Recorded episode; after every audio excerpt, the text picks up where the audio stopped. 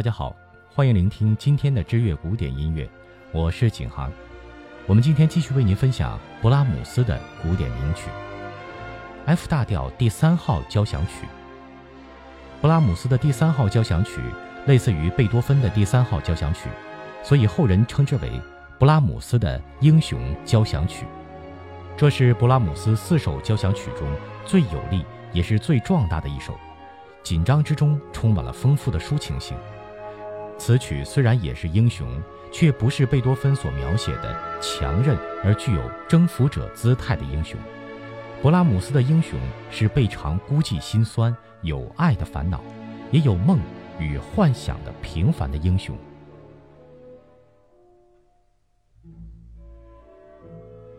第三号交响曲是勃拉姆斯在完成 D 大调第二号交响曲的六年后，于1883年五十岁时的作品。此曲创作周期仅为六个月，是勃拉姆斯难得的快手作品，但其自身绝不乏流畅的旋律与巧妙的手法。其中第三乐章特别著名，也很通俗化，深受人们的喜爱。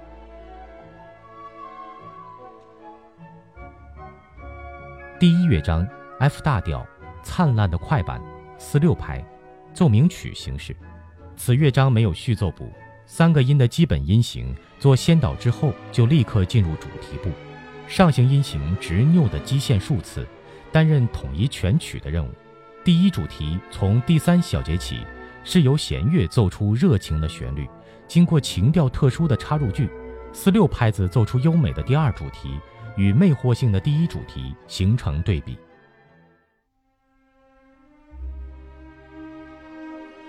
第二乐章 C 大调行板，四四拍子，三部形式。这是由快活而简明的情绪串联而成的乐章。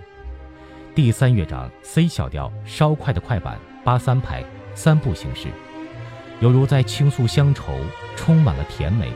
大提琴优美的音响给人特别深刻的印象。此乐章后来被改编成各种通俗的曲子，是颇为著名的乐章。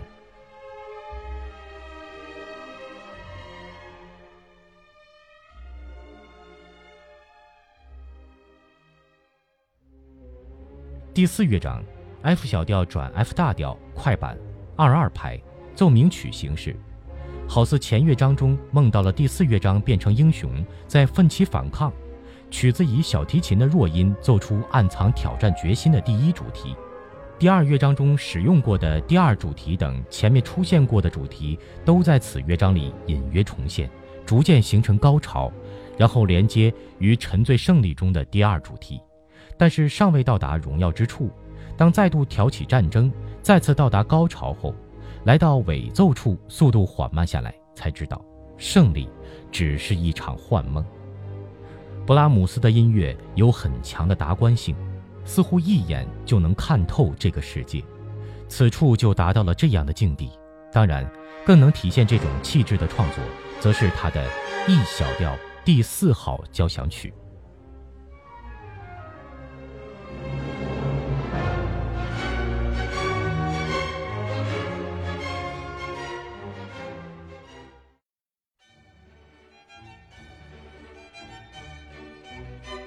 D 大调小提琴协奏曲，勃拉姆斯的黄金创作年份是从四十五岁到五十岁前后的四五年期间，时间大致是在十九世纪七十年代后半叶到十九世纪八十年代初期。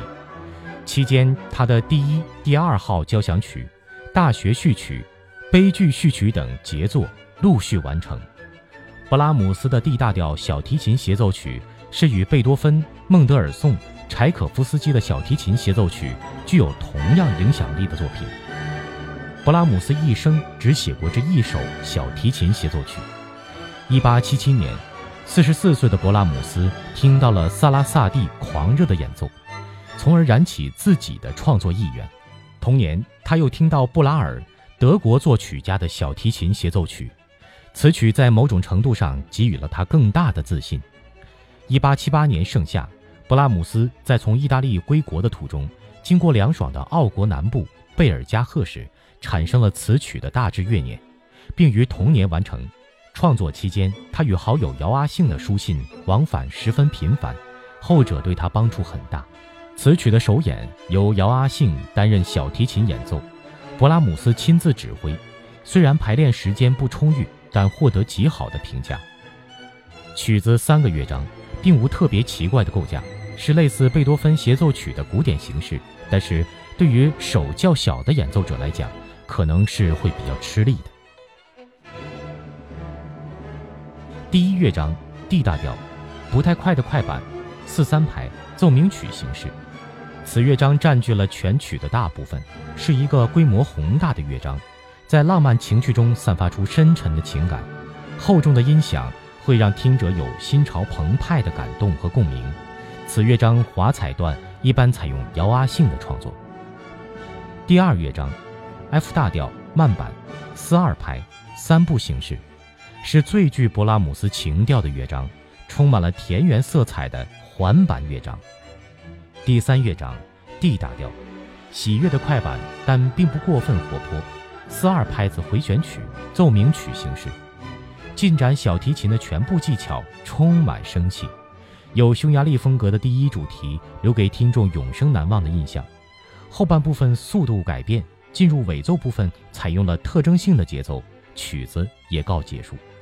世界上影响力最大的四部小提琴协奏曲。除了孟德尔颂采用了 E 小调，贝多芬、柴可夫斯基、勃拉姆斯三人均采用 D 大调。此外，这三人都只创作过一首小提琴协奏曲。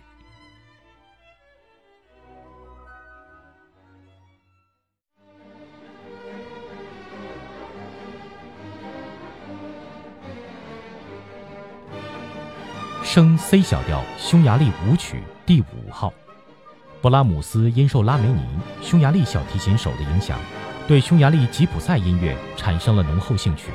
他收集了许多吉普赛乐团的音乐，编辑创作了艺术性非常高的二十一首匈牙利舞曲。匈牙利舞曲出版之后，由于音乐中浓郁的民族色彩备受欢迎，也因此勃拉姆斯遭到匈牙利音乐家的妒恨与不满，从而被起诉。他们宣称勃拉姆斯侵犯其著名权。但法庭审判的结果是，勃拉姆斯所出版的是编曲，而非作曲，也无恶意侵犯。匈牙利音乐家败诉。匈牙利舞曲是以所谓吉普赛特殊音阶所做成的旋律，在显著的速度变化中奏出自由的音乐。李斯特的匈牙利狂想曲和萨拉萨蒂的流浪者之歌均有这样的元素。形式上都使用吉普赛的查尔达什舞，勃拉姆斯据此配合使用三部形式进行创作。匈牙利舞曲中最著名的是第五号。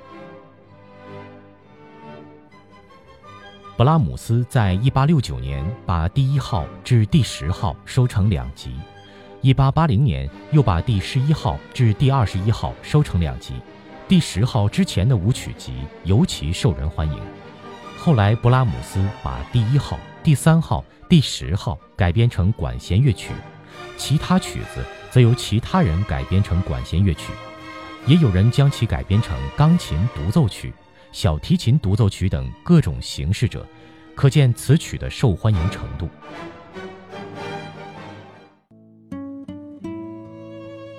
古典音乐中的三 B 中，后两位都是终身未娶。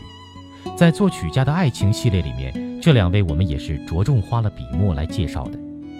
在艺术殿堂里，他们散发着不灭的光辉；在爱情里，他们却各有各的说辞。我们总是愿意相信那些自认的美好，却不太有勇气面对某些残酷的现实。作为一个爱乐者，能从他们留下的音乐中吸取养分，得到升华，已足够了。不必过分的用生活的显微镜去筛查他们在生活中究竟是不是一个圣人。好了，勃拉姆斯的古典名曲欣赏系列就为您分享到这里。您想欣赏更多的古典音乐的故事，您可以关注我们的微信公众账号或新浪加微认证的官方微博“知乐古典音乐”。我是景航，我们下期再见。